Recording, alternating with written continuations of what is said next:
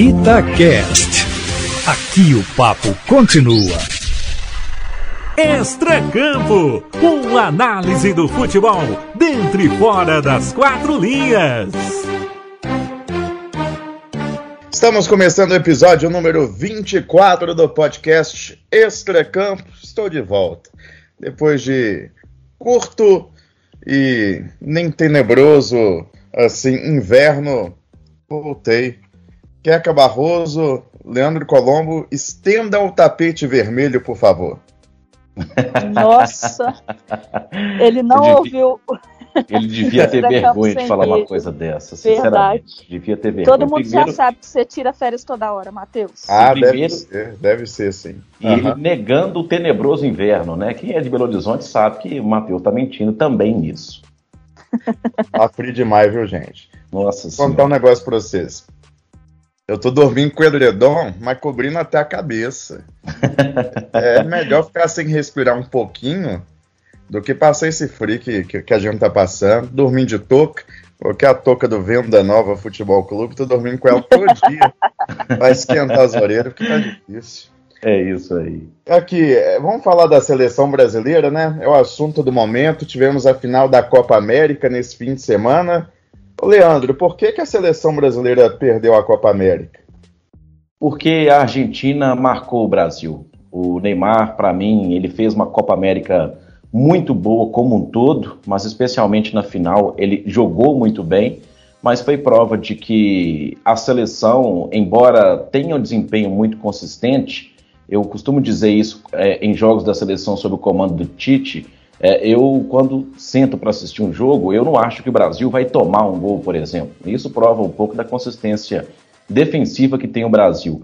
Mas para responder diretamente a sua pergunta, essa consistência não foi suficiente e eu vou usar aqui uma definição que, uma referência para mim particularmente, acredito que para vocês também, do PVC, né, o Paulo Vinícius Coelho, comentarista dos canais Globo, ele disse: Olha, a seleção brasileira é boa, mas ela não tem tempero. Então, para mim, foi a melhor definição possível. Simplória, mas diz muito sobre a seleção. Eu bato na tecla.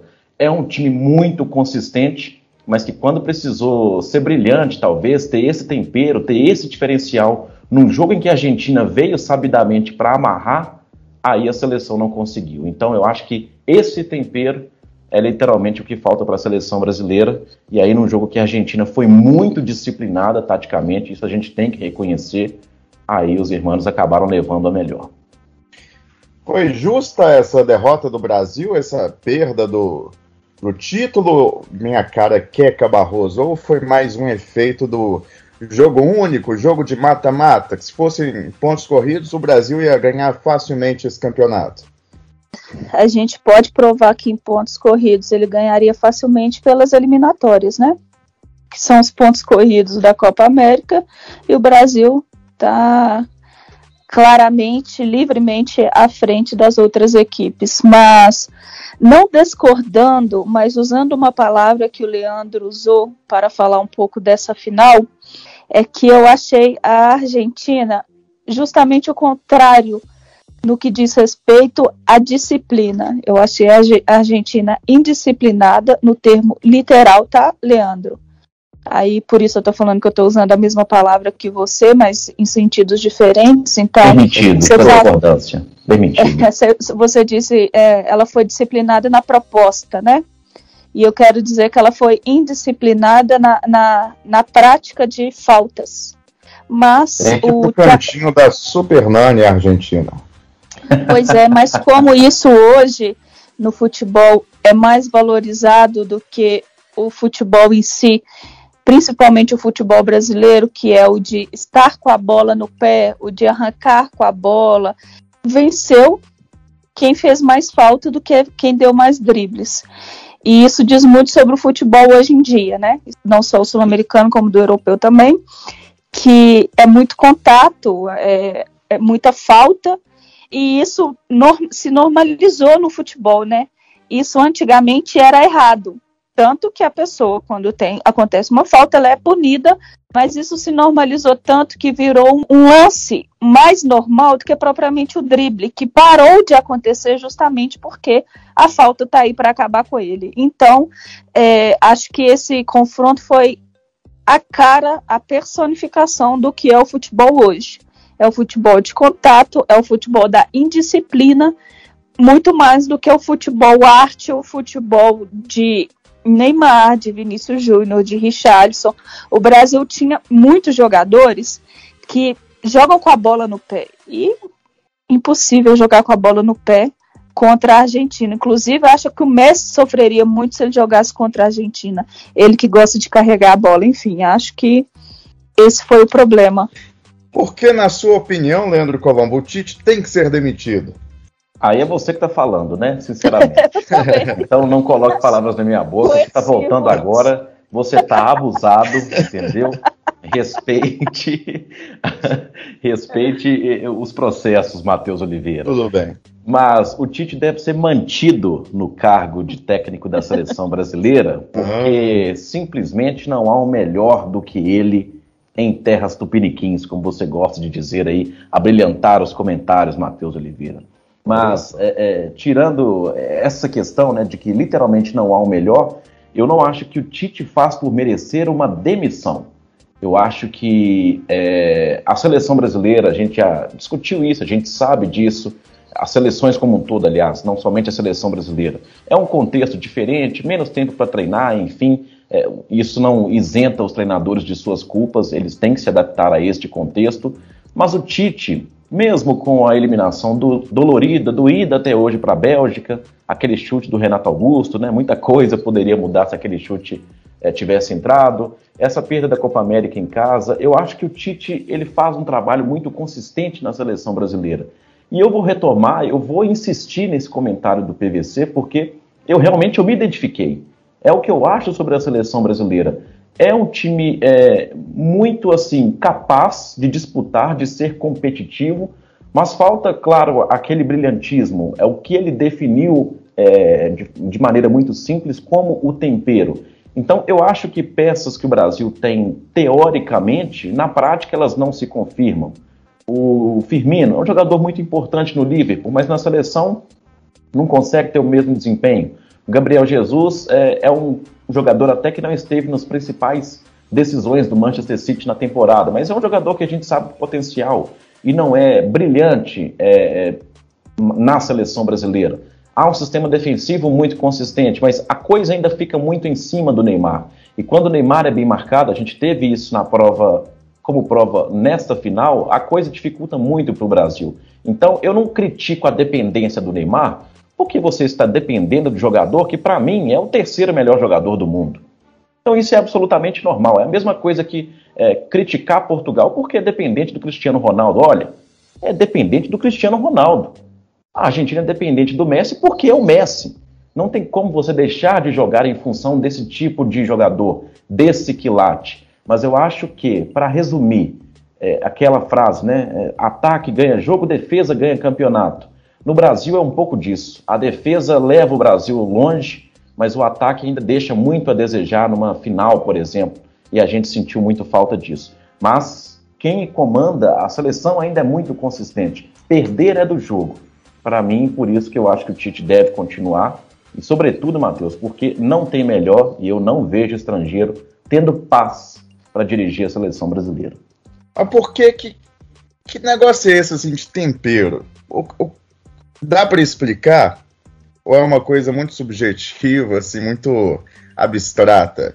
É, na prática, o que, que tem que fazer? Tempero, eu acho que é, é uma coisa subjetiva, sim, mas é tirar aquele coelho da cartola. É ser uma, ser, ser uma seleção um pouco mais imprevisível, porque o Brasil é previsível do ponto de vista da consistência. Vou bater nessa palavra porque é o que eu acho da seleção. É um time aí... que raramente sofre, mas ele não cria também grandes alternativas. Ô, Leandro, o que eu quero entender é o seguinte: esse tempero vem do Tite na armação do time ou vem de tá faltando um jogador para dar esse tempero? A gente, a gente não tem esse cara.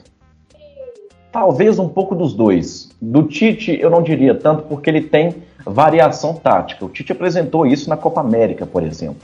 Então não vem exatamente dele, mas de um jogador que, assim como o Neymar, assuma certa dose de protagonismo. Fora ele, não tem ninguém. Então o time é muito dividido. Mas eu não acho que falta qualidade também. Aí é que vem a parcela do Tite. Falta encaixar esse time melhor de uma maneira a ser um time que encante mais. Um exemplo, a Itália.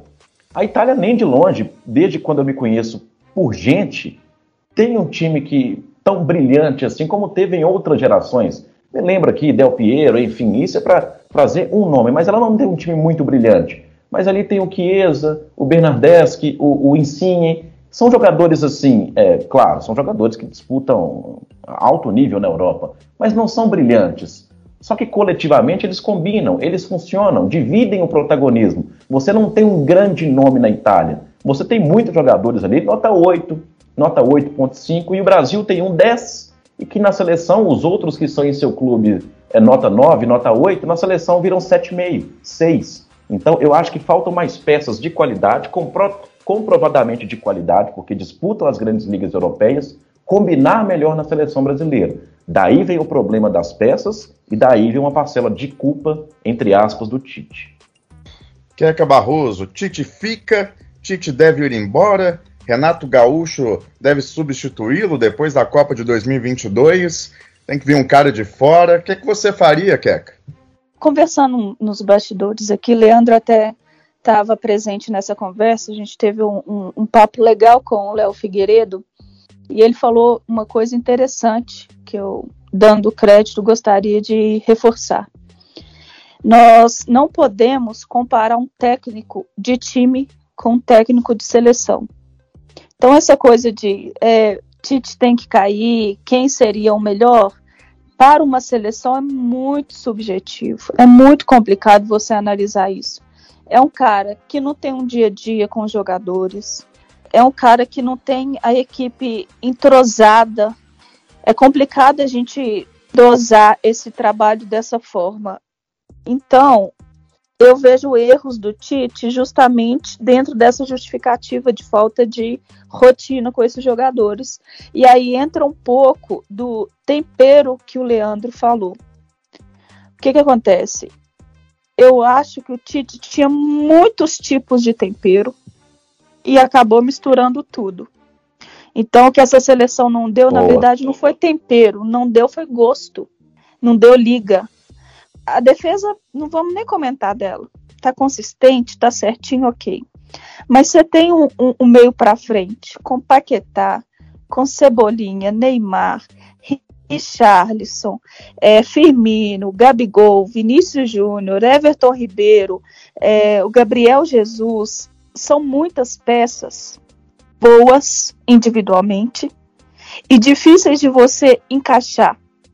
O Firmino, por exemplo, que é bom no Liverpool e não é bom no na seleção, é porque a função tática dele no Liverpool de, de, de estar ali mais centralizado, é, fazendo um pivô, vendo seus, os seus companheiros chegarem é totalmente diferente da seleção. Você vai receber ou você vai passar para o Neymar? Porque uma hora a bola tem que passar no pé dele. O, o Cebolinha na, na, chegando pela direita, o Richarlison estava pela esquerda, mas é, eu faço um pivô para eles ou eles vão entrar chutando? Então, assim, são muitas peças que, que que poderiam ter esse protagonismo junto ao Neymar, mas são muitas peças.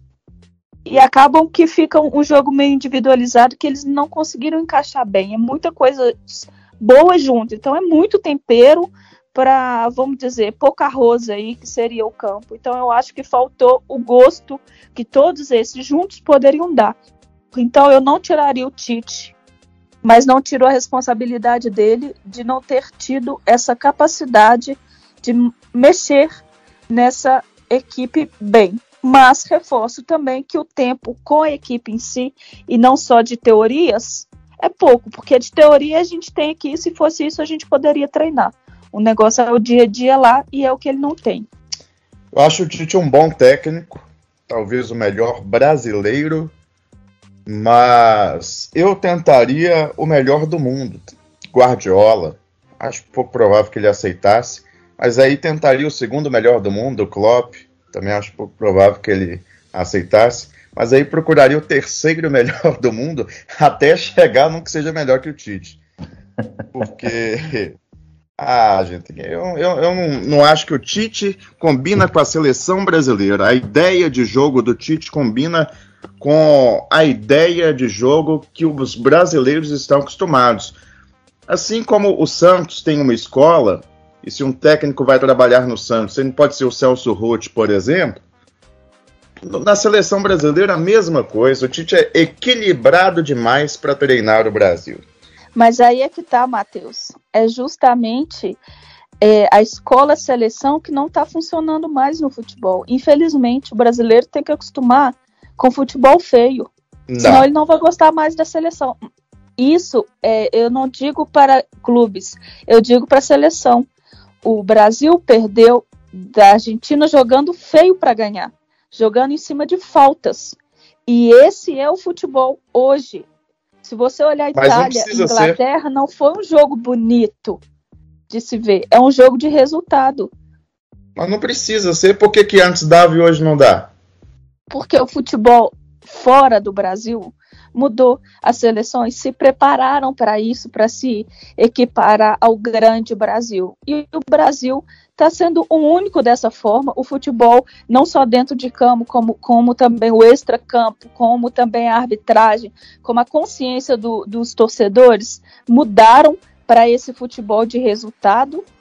E aí o Brasil está ficando para trás com o futebol bonito. Eu sei, isso é doído de falar. Eu amo a seleção. Eu não tô vendo futebol bonito. seleção. Eu tô Você vendo tá... derrota com futebol normal. Não tô vendo futebol bonito. Porque ele não consegue fazer, é o que eu tô falando, ele não vai conseguir fazer o futebol bonito. Não vai ter adversário que vai deixar ele fazer o futebol bonito. Vai levantar o Neymar toda hora. Você viu a coxa do Neymar depois do jogo? Não. Você viu a, rasgado o calção dele, o número 10 não, não existia. Mas isso sempre teve. Era uma tentativa de parar o grandioso Brasil. Hoje, esse é o futebol de todo mundo. Antes, isso era o time pior contra o time melhor. Vamos catimbar e vamos na falta para ganhar do time melhor. Hoje, não. Hoje, o futebol como um todo joga assim. Eu acho que nós não devemos nos equiparar é, ao futebol de resultado. É, e acho que é possível jogar um futebol que não visa apenas o resultado com a qualidade dos jogadores que nós temos mas demanda tempo, trabalho e paciência da torcida. Rapidamente, rapidamente mesmo, que vocês falam demais.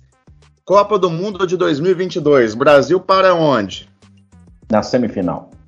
Eu espero que pare com o título na mão. Eu sempre vou falar isso porque é sempre que eu vou torcer. Ah. Tem que ser racional? É, racional. Quartas. Eu, eu vejo o Brasil com chance de título. Não vejo grandes seleções por aí, não.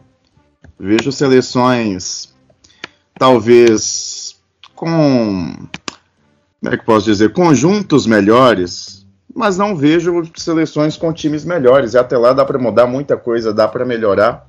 Não vejo o Brasil deixando de ser favorito diante de qualquer seleção do mundo hoje. Acho que é no mínimo de igual para igual. Vamos para o último momento do nosso podcast. Toque final! E tem muito a ver com o que a Queca falou sobre os argentinos. Não sobre os argentinos, sobre o futebol de modo geral. Só que a gente, a gente é um simples mortal, né? Quando a gente se depara com gente que, que é diferenciada, a história é outra. Porque o Luiz Fernando Veríssimo falou sobre isso em 2006.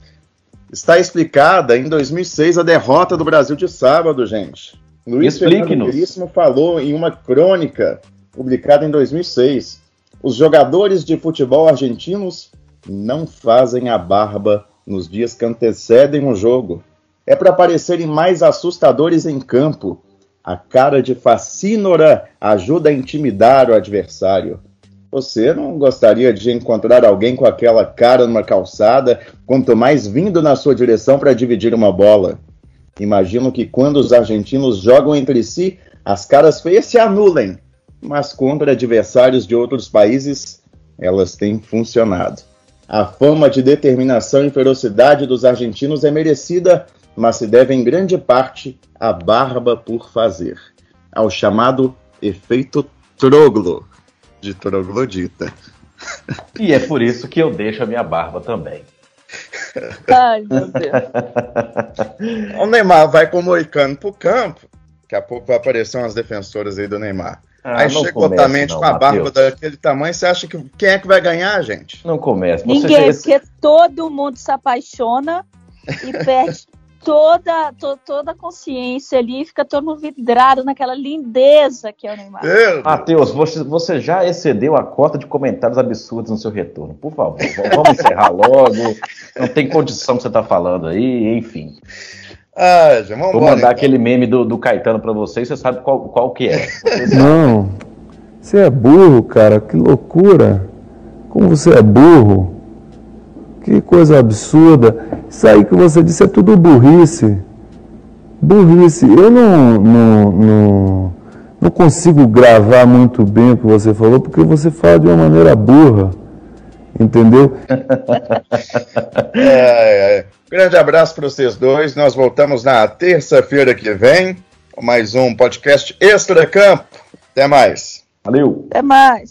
Extracampo, com análise do futebol dentro e fora das quatro linhas. Itacast. Aqui o papo continua.